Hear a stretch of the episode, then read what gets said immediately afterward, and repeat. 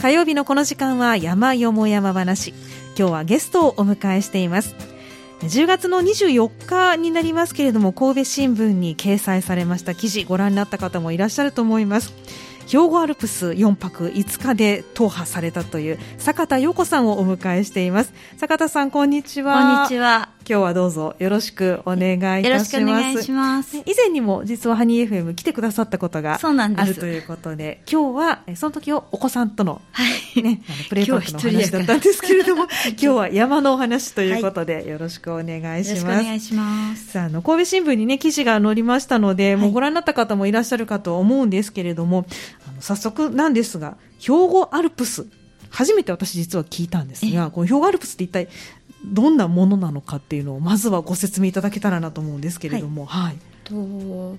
兵庫アルプスっていうのは、はい、あの浜坂出身の登山家で、はい、加藤文太郎っていう方がいらっしゃるんですけれども、はい、まあ、その文太郎さんはご存知ですか？はい。ここの人ですよね。そうです、そうです。あの、はい、ここ、浜坂で出身で、ここの人っていう、新田次郎の、はい、あの、小説のモデルになった方で、まあ、大正から昭和初期の登山家なんですけれども、はい、で彼が、はい、あのふるさとの山々に北アルプスなどの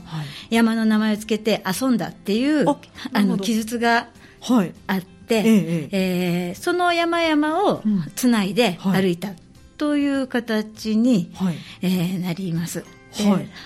文太郎のあの記述によると兵庫県と鳥取県岡山県の県境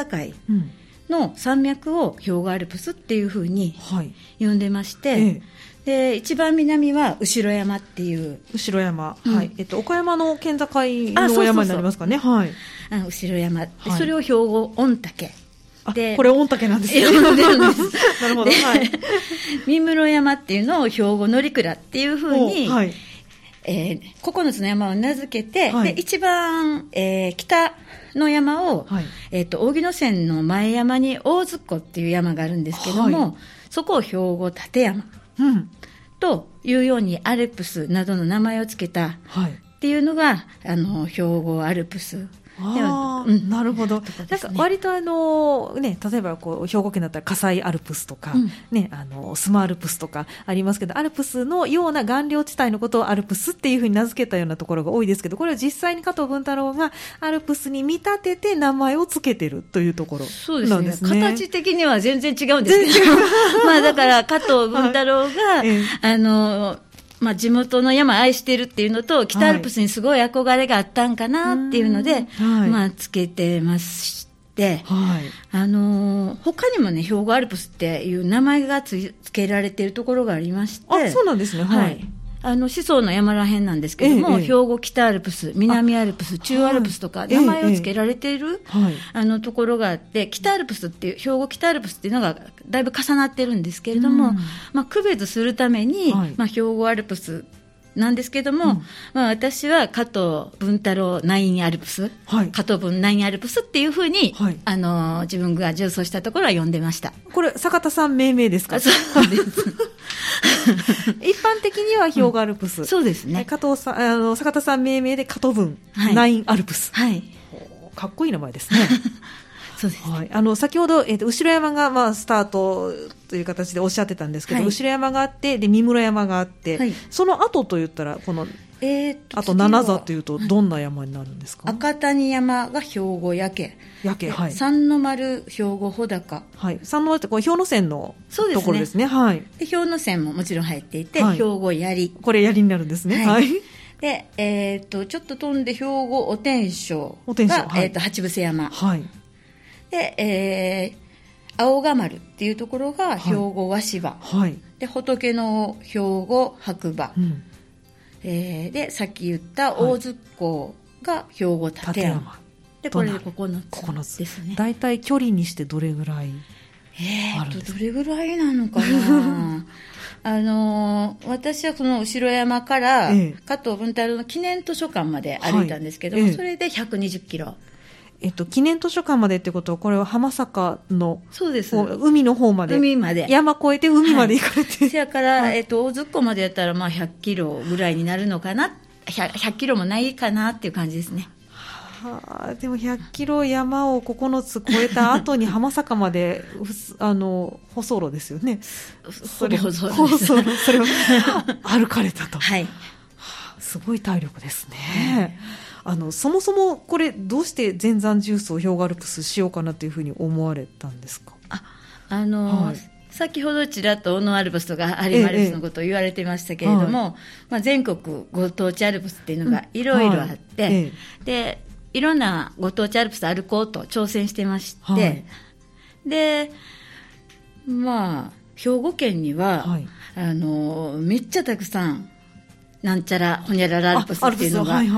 ありまして、はいはい、まあ有名どころではスマアルプスとか、はい、六甲アルプスっていうのもあるんですけども、えー、あのまあ六甲さんだけでも六甲アルプスマヤアルプス、はい、裏六甲アルプスそんなのあるんですあるんですよ、まあ、初めて聞きました、はい、まあ、滝アルプスとかミクスアルプスも、えー、あのいろいろあって、うん、まあ、それらは大体1日で、その登れちゃう山で大体登っちゃったんですよ、22校のうちの。その1日で行けるようなところは。ね、日帰りで十分堪能できると。うん、そうそうそうそう。えー、それで、はい、あのー、今度は、はい、その兵庫アルプスって残ってんなっていう、うん、このこの全体の地図を見ながら、これ歩きたいなっていうふうには、あの思ってたんですけれども、はい、でまあ、青が丸っていうのと、仏の尾っていうのが、はい、以外は単独では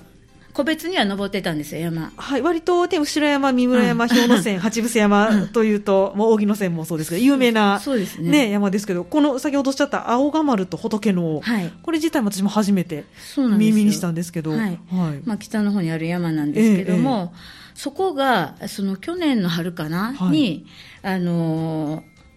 まあ、いわゆる秘境と呼ばれて、藪山で秘境って呼ばれた山なんですけども、ええ、去年なんか普通になんか行けてる、あ行ってる人の記録を、はい、フェイスブックかなんかで見まして、うんえ、あ、行けるんやって思って、まあ、鹿の食害とかで藪がすごい少なくなってるみたいなんです。はあ、そうなんね。それで、ええ、雪山でなくても登れるっていうことを知って、うん、やる気がちょっと出てきて、で、仏のと、はい、えっ、ー、と、青が丸を、はい、えー、登った。個別に登った。うん、あ、まずは個別に登られた。はい、登って、はい、あ、これでみんな登っちゃったけど、うん、やっぱりアルプスっていうのは山並みをつないで、行くもんかなっていう認識があって、うんええ、それをやっぱり歩きたいっていうふうに思ったのが重曹しようと思ったわけなんですけども、はあ、あとは加藤文太郎がすごい好きで、え、あそうなんですね、はい。あのなんていうかな5年ぐらい前に、はい、あの単独で北アルプスとか八ヶ岳とかも登ってたんですよ、うんええ、それで、あの南アルプス登った時に、はい、あの孤高の人と運命的な出会いというかあの本を読んで、はい、あこんな人いてるんやと思って、うんえ、で帰ってからその上官下官に分かれてる帰ってから下官も読んではい、で単独校っていう本も出てるのではい、でそれを読んだりして、で加藤文太郎が、あのー、神戸市に勤務してたので、はい、神戸から、浜坂の家まで歩いて帰ったっていう記事が、その 記述があって、これは歩かなあかんと思って、え、それも歩いたんです。180キロぐらいなんですけど。和田、和田岬。和田岬から。うん、浜坂まで。はい。歩かれた。それそれは、それを一人で3日間かけて歩いたんです。えっ、ー、と、それ山も含んで？いや、山は越えてないですけども。山越えずに、じゃあ、舗装路を。舗装路歩かれて。はい。いや、文太郎は1日で行ってるみたいですけど、私は3日ぐらいかかって、夜も寝ずに 歩いたんです。え、一睡もせず？いや、あのね、うん、もうバス停とかで、こてっとこう、ちょっと休みながら。だから宿泊というのをせずに。せずにですね。すごい。じゃあそれをまあ、歩かれて、文太郎の気持ちになって。そうそうそう。さらに上を。そうですね。文太郎ファンですから歩いたところは歩こうみたいな。その加藤文太郎自身は、うん、その加藤文ナインアルプスって佐藤坂田さんが名付けられたこの山は重走はしてるんですか？いやしてないです。あそうということは加藤文太郎を超えたわけですねかな。いやそんな。そうなんですね、うん、なるほど。じゃあの加藤文太郎愛がなせる 技だったと。そうです。いうことなんですね、まあ、でもあの4泊5日はい、なかなかの120キロほどの工程ということで大変な工程だと思うんですけどどんな計画だったのかっていうのはちょっと教えていただけたらと思うんですが。えーとまあ、はい、あの10月8日から12日の4泊5日で、はい、まあ、後山のキャンプ場から浜坂の加藤文太郎記念図書館まで、はい、えー、最初の3日間は3人で歩いて、はい、残りはあの、まあ、仕事都合で1人抜けて、えー、残りは2人で歩きました。はい、で1日目は一番南の後山から踊れ峠というところまで行って、はい、テント泊をして。テントではい、はい、でまあお友達の旦那さんがサポートしてくれたので、はい。うんうん、あのーまあ、絡みで行けたので そうなんですね。そうですね。なるほどなるほど。1日目は絡みです。1日目は空ではい、はい、で行かれて、2日目は踊れ峠から三の丸の避難小屋っていうところまで行ったんですけども、はい、結構な距離結構な距離です。ねはい、はい、でやっぱりエアブコギが一番多かった日でして、はいさらに昼から雨が降り出して、だいぶ体力消耗しました。そうだったんですね。はい。まあ、その日も、でも事前に三の丸に食料をデポしてい。たので、はい、食料分だけは軽かったんですけれどももともと用意をしておいて？もっと前に、はい、あのデポをさせてもらって、はい、えー、そこに向かっていったっていう感じですね。はいでも避難小屋も3人泊まればもういっぱいの避難小屋だったんですけれども、はいまあ、その日はすごい大雨で、はい、まあ狭かったけどもうパラダイスでした。小屋があったことは本当に、ね、あの良、ね、かったです。はい。で3日目も雨だったんですよね。はい、で三の丸から今度氷ノ山を越えて、はい、氷ノ山越えから今度5時間かけて八八伏山をピストンして、はいえっと、ピストン、これ、割とあの分回しコースで歩かれる場所ですね。ぐるっと回って、まあ、そこをピストンで帰なぜ八伏山をナインアルプスに選んだんやって思うぐらい、その長い。時間ピストンせなあかんかったんですけども。八伏山から青ヶ丸に直接行くのは難しいってことですね。そうできないですね。一回だから降りてきて。うん、はい、降りて、はい、で、今度は氷ノ山のキャンプ場の方に降りて、はいええ、で、そこでも、あの、友達の旦那さんがサポートしてくれて、はい、あの、3日ぶりに温泉に使って、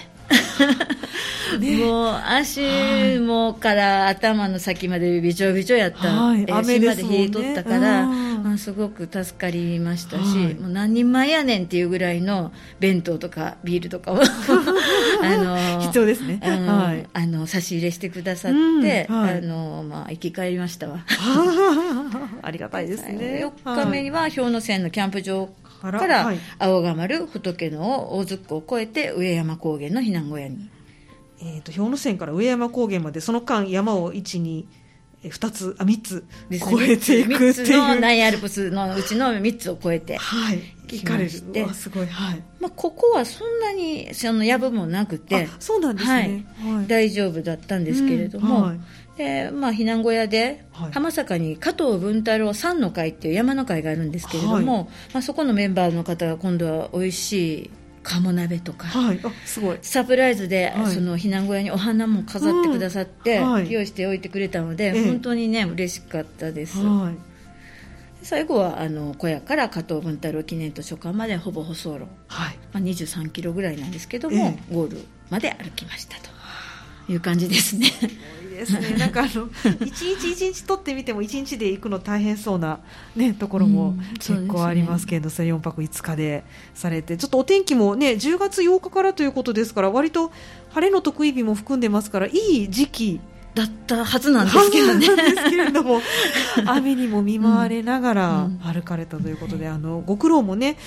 もちろん終わりだったかと思いますのでちょっとここで1曲挟んで、はい、その後のご苦労だったりあるいは反対にもちろんの満足感も得られたと思うので そのお話を聞いていきたいと思いますので後半もよろしくお願いいたします。今今日の山よも山話は、氷河アルプス全山重曹について、坂田陽子さんをお迎えしてお話を伺っています。坂田さん、後半もどうぞよろしくお願いします。よろしくお願いします。まあ、なかなかの大変な道のりと工程を、ね、歩いてこられたということで前半お話を伺ったんですけれどもお天気が雨があったり、藪があったりと、いろんなご苦労があったかと思うんですけど、あの特に苦労されたことっていうのは、どんなところだったでしょうか？そうですね、はい、登山道がないっていうか、エアリアマップに道がないところが多くて。登山道がない、えー、だからどのような道をどう歩いたらいいかっていうのを、はい、まあ、地図を眺めて検討したりとか、実際下見に行って、はい、えー、歩いてみたりとか、はい、まあ、そういう準備が大変でしたね。はあ、そうですか。例えばどのあたりが、えー、っとですね、踊れ峠から踊れ峠というのは大体どこら辺大通峠って書いて、はい、踊れ峠なんですけども、はい、三村山の下になりますけども。三村山の下はい、はい、踊れ峠から三の丸に、えー至るところはえーと、エアリアにはコースが入ってなくてだから普通やったらあのえマップに何時間ぐらいかかるよコースタイムとか。書いてますよね、えええ、そういうのがないので、はい、ちょっとあのー、いろいろ検索したりとか、はい、まあ、情報化の時代ですから、ええ、まあ、山レコとかにこう、うん、載ってたりはするんですよ、はい、実際歩いた人もいるみたいで、え、あの山道登山道はなくても歩いてる人がいるから、そういう情報を得たりとか、まあ、神戸新聞社の方とか日本山岳会の方でもコースの一部を歩かれた方がいらっしゃって、まあ、そういう方に情報をこう取り寄せて、あの教えていただいたりとか。あのまあ、そういう記事を読んだら、はい、やぶこぎで、もう生きた心地もしなかった、正義吸い取られたみたいなこと書いてあったり、熊に遭遇したとか書いてあったりとかして、ビビったりとか、えー、したりしたことが大変だったと、あと三の丸に至るそのへの県境の道が下見の時なんですけども、はいえ。途中まではまあ行けたんですけども、はい、もう背丈を越すような根曲がり竹根曲がり竹が背丈を越す。越す。2メートルぐらいあったんちゃうかな。あの硬いですよね根曲がり竹そうもう歩け 歩けないというか200メートルちょい地図でいうと200メートルちょいのところまで行けてたんですけども、はい、まあ、やぶが出現して1時間経ってもやぶと格闘してもう出られへんかって、それで結局はまあ迂回するっていう形にはなったんですけれども、もう歩けないんですよ。やぶをこう押さえつけながら、あの押さえつけた上をもう地面に、あのー、足つけるともう抜けなくなるから、やぶ、笹の上を歩く、はい、なんか、忍者で水遁の術ってあるじゃないですか。はい、それの竹遁の術みたいな感じで、竹の上を空中を歩くみたいな感じ。で、あの、歩いて、それがもう、あ、ちょっと無理、ここ行くのは、重曹の時に行くのは無理やなっていうので、ちょっと諦めて。これ下見の段階でそれが分かって、うん、それが大変やって。ええ、で、あの、もう、帰りにちょっと見たあの下見の帰りに見たら、はい、ちょっと藪が薄いところがあって、だいぶ迂回になるんですけれども、はい、三の丸にたどり着ける迂回路を見つけたので、はい、まあ、そこを行くことにしました。それはちょっと大変やったかな。そうですか。だからもともとこれ自体がその、うん。道として整備されてるわけではないそうなんです。場所なんですよね。うん、下見ももちろん必要で。そうですねあとはサポートのあるなしとかでも、はい、あの荷物とか変わってくるのでどこでサポートするとか、ね、どこで泊まるとか、ええそういうところの、まあ、前例がないから、はい、自分たちで考えるしかないんで、まあ、それは大変だったけど、まあ、今となったら楽しかったなって思うんですけども、はい、その時はすごい大変でしたね。そうですよね。まあ、4泊5日、これサポートなしでってなると、もう荷物の量もとんでもない量になりますし。お水も全部持って上がって行ったので、はいええ、あの、沢とかは入ってるんですけども、え、まあ、念のため水持って行ったったので、結構重たかったです。ですよね。で、まあ、避難小屋がある場所もありますけれども、テント泊余儀なくされる場所ももちろん、そうです、そうです。ね、ありますから、かなりの重装備そうですですよね。何キロぐらいのザックだったんですか？いや、でも、あの、デポはしているので、まあ、十何キロやと思うんですけどね。そうなんですね。意外に。15、6キロかなって感じやけど。はい。まあ、でもそれをね、背負って120キロですからね、なかなかの距離だったと思いますけれども、まあでもちょっと、やぶこぎは、確かに、そうですね、かなり大変。あのお好きな方ですか？やぶこぎやぶこぎああ、はい、私はそうでもないんですけども、はい、まあお友達とかもうやぶやぶ船って呼ばれているような、やぶ専門の、ええ、もうやぶに来たら楽しくなるっていう人もいらっしゃいますよね そういう方ね。やぶが来たら盛り上がる方いらっしゃいますけれども。やぶ船とかやぶサーファーとか言われてる人はいるんですけども、はいえまあ、めっちゃ好きかと言われるとそうでもないですね一緒に行かれた方ももう、あの、やぶせんではない。なるほど。じゃあちょっとこれは大変な大変でしたね、やぶは。ですね、でもこれあの坂田さんが歩かれたことによってなんか道筋みたいなものができましたよね。できてるかもしれあのまた歩く方おられたらどんどん道はね人が作っていくから作るあのできていくのかもしれないですけどね、ね、そうですよね、うん、でもあの最初におっしゃってたその鹿のね害によってそのやぶこぎの場所が割と減ってきたっていうのをおっしゃってましたけれども、ねはい、あの実感としてはどうでしたか？あそうですね、はい、その三の丸のところはもう全然超えられなかったけど、あ。とはそんなに、ええ、あのまあ書いてる正規でつい取られたって書いてる人もいましたけど、ええ、私的にはそんなに、はい、あのひどいやぶっていうのはなかったなっていうふうに。はあ、そこまで鹿の食害が進んでるのかなっていう心配もありますけども、そうですね、はい、鹿が増えているっていうこともありますけれどもね、はい、そうそしてあのね、動物の匂いもあったということでおっしゃってましたけれども、この時期っていうと兵庫と岡山の間ですから熊がそうですね。ね割と心配かなと思うんですが、あのだから記録にも熊と出会っちゃった同じコースで熊と出会ったよっていうのもあったので、ええまあ、爆竹と爆竹、はい。えーと、熊よけスプレーを買って、えはい。えーとまあ、なんか熊の匂いがしそうなとことかこう、はい鈴はもちろん持ってるんですけども、うんええ、あの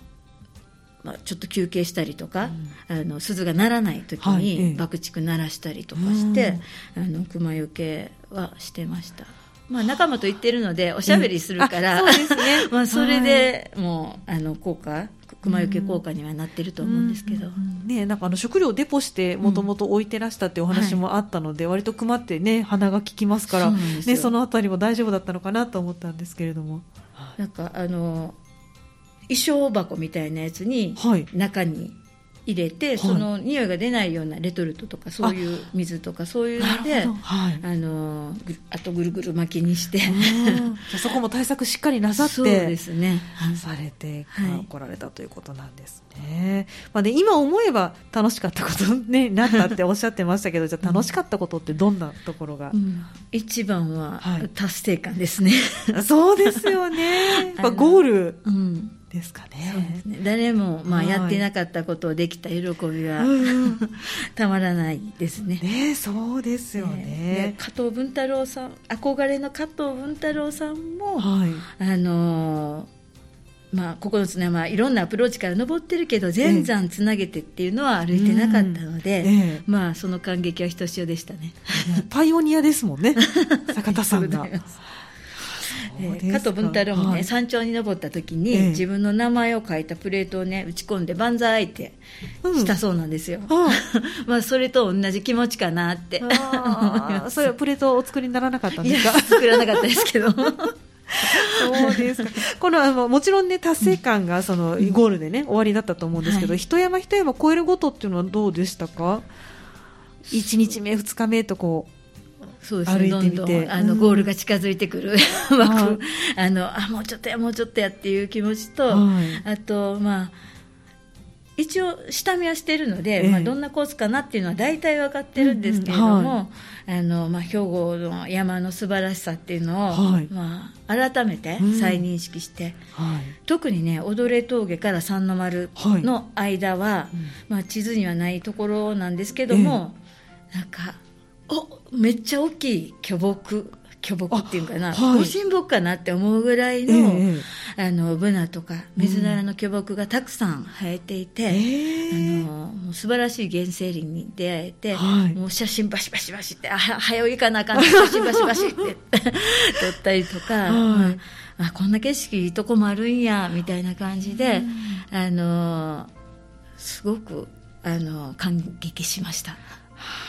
ですか、うん、その景色は加藤文太郎は見てないかもしれない。ああかもしれないですけど、歩いてるかもしれない。歩いてるかも。あの全部はつなげてないですけども、ね、歩いてはるのは歩いてはると思います。あじゃあちょっと同じような景色も見られてということで、ね、本当感激もねひとしおだったかと思いますけれども、うん、まあでもあの本当にお聞きしていて、うん、やっぱりこの工程特にこのさ先ほどおっしゃった踊れ峠から三の丸の工程がかなり長かったんじゃないかなというふうに思うんですけれども、ね、もう雨も降ってたし、えー、普通中までぐちょぐちょの湿地帯みたいになっとったんで、はい、あの大変でしたけど、まあ、3人いるんでね。あの 話したりとか、はい、まだかなとか言いながら、まあ、歩歩いてなんとか でもお仲間に支えられたっていうところもありますかね、ね、あとデポしたのがカレーを5人前ぐらいをデポしててカレーカレーって言いながら歩いてたから。お楽しみが そうそうそこに待っているというのが。それはあるかな。そうですか。でもあのすごく坂田さん見客でいらっしゃいますけどもともと何をされてらしたんですか？もともといやあのーはい、何を？えー、っと学生時代とかは？そうですね、はい、えー、っと子供の頃から山登りは好きで、というのは、ね。はい、六甲山ハイキングっていう、はい、この大西雄一賞っていうのがあるんですけども、はいはい、それが私のおじいちゃんなんですよ。えそうなんですか？これを作ったんが。はあで、えっと、全山重曹第1回の会長でもあって、山だから小さい時から連れて行ってもらってて、はい、あの、ロコさんなんかおじいちゃんのとこ行ったら毎朝行っとったんですよ。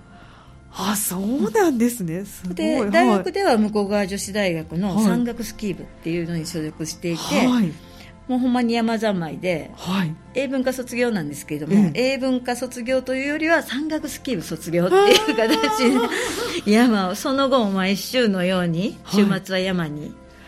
行ってらっしゃってましてだから歩くのがすごい好きなので。あそうそうなんですね、向こう側女子大って山岳スキー部があるんですね。そうですね。今はね残念ながら部員が少なくなって廃部になっちゃったんですけれども、はい、あのあったんです。山岳スキーってことですから夏はトレーニング？夏はあの北アルプスとかの重曹の、はい、えー、をしてで冬場は山スキーって言って、はい、あのスキーの裏にシールっていうのをつけて、はい、ペタペタペタっとこう登って、あのゲレンデじゃない山を滑り降りると。爽快ですね。それからその三の丸とかから、はい、そのまでの、はい、徳良峠から三の丸までも、ええ、なんか冬場に行く方多いくってすごく綺麗だそうなんで、はいはい、そこをぜひ今度は冬場も歩いてみたいなと思ってます。すごい素敵ですね、うん、じゃあでもそういったもう小さい頃からの素地が終わりだからこそできたっていうのも、ね、お仲間さんも割とじゃ山に登ってらっしゃる？そうですね。山のお友達が多いですね。毎週あの山に行ってる。週末は必ず山みたいな、はい、あの山に山こじらせてる友達がいます 坂田さんもじゃもう毎週のように、はい、私も毎週のように行ってらっしゃる。毎週行ってますね。ああ、そうですか。もうトレーニングっていう感じですか。それとももう楽しみに楽しみです、ね、楽しみに行ってらっしゃる。はい、そうなんですね。しかもあのおじい様が全山重曹第一回の創設者でいらっしゃるっていうのは、だから加藤文太郎にも年齢的には合ってるかもしれ、ね、あの。はい。おじいちゃんと合ってるかもしれないなと思ってそこら辺を今調べたりなんかしてるんですけどわ、からないです。それは小さい頃にお聞きにはなってなかった。なってないです。じゃあ加藤文太郎のことも小さい頃はあまり知らなかった。知らなかった。はい。じゃあこんなところでつながりがそうなんです。ねできてきたということで。山岳スキー部の、はい、あの卒業してからも山岳スキー部のコーチをやってたんですけどもその時に加藤文太郎さんの、はい、そのお孫さんだかひ孫さんだか、はい、なんか末裔の方に末裔じゃないな あのおじいちゃんがそうなんですって加藤文太郎なんですっていう人に会ってすごいご縁を感じましたね。はあそうなんですね。いや、だから、だからこそ、この氷河アルプス全山重曹が、ね、成り立ったんじゃないかなっていう感じが本当にしますよね。その氷河アルプス、まあもちろん、やぶもね、あったり、大変なところもあったかと思思いますけど、やっぱりこの話聞いて、歩いてみたいって実際に思われる方もたくさんいらっしゃると思うんですけれども、はい、そういった方に向けてアドバイスとか注意点があったら、教えていただきたいなと思うんですが、いかがでしょうか？えっと、一つは、あの、先ほどの話にあった熊対策をすることですね。熊対策、はい。ですね。でもう一つは、まあ、登山路がないっていうので、はい、まあ、GPS とか、はい、えー、地図読みは必要ですよね、はい、で私の通った道は登山アプリの山レコに「カトボンナインアルプス重曹」っていうタイトルでロゴを入れてますので、まあ、参考にしていただければいいかなと。うんうん。はい思います。それから重曹はちょっと気合がいるので、あの、文太郎の愛したその9つの山を個別に登るっていうのも楽しいかなと。9つの山へのアプローチは何通りもあるから、はい、まあ、あの文太郎が歩いた道を歩いてみようっていうのもよし、うん。はい、あの登山道が歩くあるところを、はい、あの歩くのもいいですし、うん、まあ、ご自身の体力とか技術とか、時間に合わせて山を楽しんだらいいんじゃないかなっていうふうに思うのが一つと、はい、それから浜坂の加藤文太郎記念図書館には、はい、文太郎に関する資料とか、はい、展示とか、うん、えーと、彼が実際使用した登山靴とかスキーとかそう、山の道具なども見ることができるので、ぜひ足を運んで、えーと、文太郎さんのあの人となりを知って歩いたらもっと楽しいかなと思います。ね、あとこれ T シャツ、T シャツはあの、ね、今日着て着てくださってますけれども、はい、文太郎文太郎 T シャツ。文太郎 T シャツも、はい、あのその記念図書館で買うことできますので過去いから、はい、ぜひまたあの来てもらってもいいかなと思います。それを着て登られたんですか？あこれ着て登りました。あの要所要所ではこれにわざわざ着替えて。なる加藤分ナインアルプスだぞということで。そんな感じで。もう文太郎愛が本当に深いですねなるほど、わかりました。まあでもね、先ほどおっしゃったように、まあいろんな皆さん技術、レベルというのは違いがありますから、うん。うん、無理に重装しようと思わずとも、9つ山をまずは登ってみるというのも一つですよね。ね。この新聞記事で、そういうふうに9つの山登ろうとしている人が、なんかいらっしゃるっていうことが、あの分かって、はい、山レコとかで、はい、あのログとかで出てきてるので、まあいいことかなと思ってます。そうですね。こうやってまたどんどん広がっていくといいですよね。では、あの、坂田さん、最後にですね、あのもう2か月以上経って3か月ぐらい経っていますけれども、はい、担保されての今のお気持ちと先ほどまあ雪山でも登ってみたいという話ありましたけど、今後の目標を教えていただけたらと思います。はい、はい。えーと、最初にその加藤分ナインアルプスをつないで歩きたいって考えてから、はい、その自分がそういうワクワクするような夢を、まあ、人にこんなことしたいねんっていうので、うん、語ることで賛同してくれる人とか、はい、協力してくれる人が、まあ、現れて、うんで加藤文太郎は、まあ、30歳31歳で亡くなっちゃって単独校だったんですけども、はい。ええ、私はもう56だし、はい、体力も衰えてきてるから それでも実現できたっていうのは、うん、やっぱりいろんなあの仲間と一緒に歩けたこととか、まあ、事前に食あの食料とかをデポしたりとかあの、まあ、知恵を出し合って歩いたっていうこととか情報をいただいたとか。うん。そういうところで仲間と知恵で乗り切れたんだなっていう思いがあって、本当にい。い仲間に恵まれて、まあ、感謝の気持ちでいっぱいです。でで次の冒険。次の冒険。冒険ですね。冒険は、ね、完全に、まあ、先ほどあの言ってたその、兵庫北南中央アルプスっていうのもあるんですけども、はい、そこをまたつないで歩けたらいいかなっていうので、はい。まあ、こうやってつないだらいけるかなとか、ええ、あの今考えてみたりとか、はい、あのさっきロッコさんのことを言ったんですけども、はい、50年前に、はい、えーと、神戸市が太陽と緑の道っていうのを、え、あの制定したんですけれども、それが今年で50年経ってまして、うん、そうなんですね、うん、その道を、まあ、おじいちゃんが考えたのかなっていうので、あのその道を通さしたいとか まあ、いろんな歩くとこいっぱいであの、目白押しです。そうなんですね、うん、またじゃあその歩かれた結果は山レコで発表されると、ね、ね、いうことだと思いますので、それもまた皆さんぜひ楽しみにねしていただきたいと思います。はい、ということで今日の山よも山話は兵庫アルプス全山重奏をされました坂田陽子さんをお迎えしてお話を伺いました。坂田さんどうもありがとうございました。ありがとうございました。以上山よも山話のコーナーでした。